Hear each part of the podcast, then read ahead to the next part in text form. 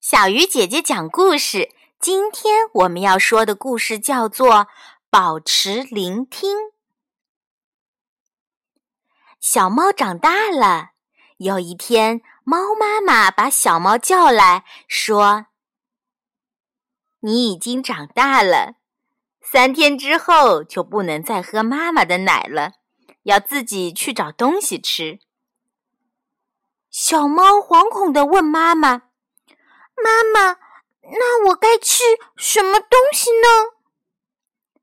猫妈妈说：“你要吃什么食物，妈妈一时也说不清楚，就用我们祖先留下的方法吧。这几天夜里，你躲在人们的屋顶上、梁柱间、陶罐边，仔细的倾听人们的谈话，他们。”自然会教你的。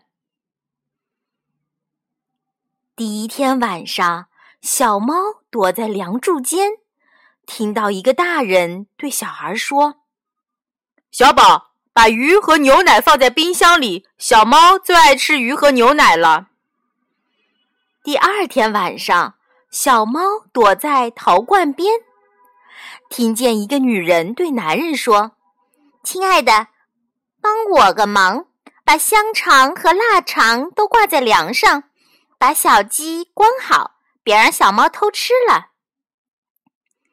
第三天晚上，小猫躲在屋顶上，从窗户看到一个妇人念叨给自己的孩子说：“奶酪、肉松、鱼干，吃剩了也不会收好。”小猫的鼻子很灵，明天你就没得吃了。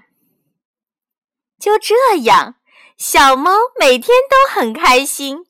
它回家告诉猫妈妈：“妈妈，果然像您说的一样，只要我仔细倾听，人们每天都会教我该吃些什么。”靠着倾听别人谈话，学习生活的技能。小猫终于成为一只身手敏捷、肌肉强健的大猫。后来，它也有了孩子，也是这样教导孩子的：仔细的倾听人们的谈话，他们自然会教你的。亲爱的小朋友，在这个故事里，你还记得小猫喜欢吃什么吗？你们又最喜欢吃什么东西呢？好了，小鱼姐姐讲故事，今天就到这里了，我们明天继续。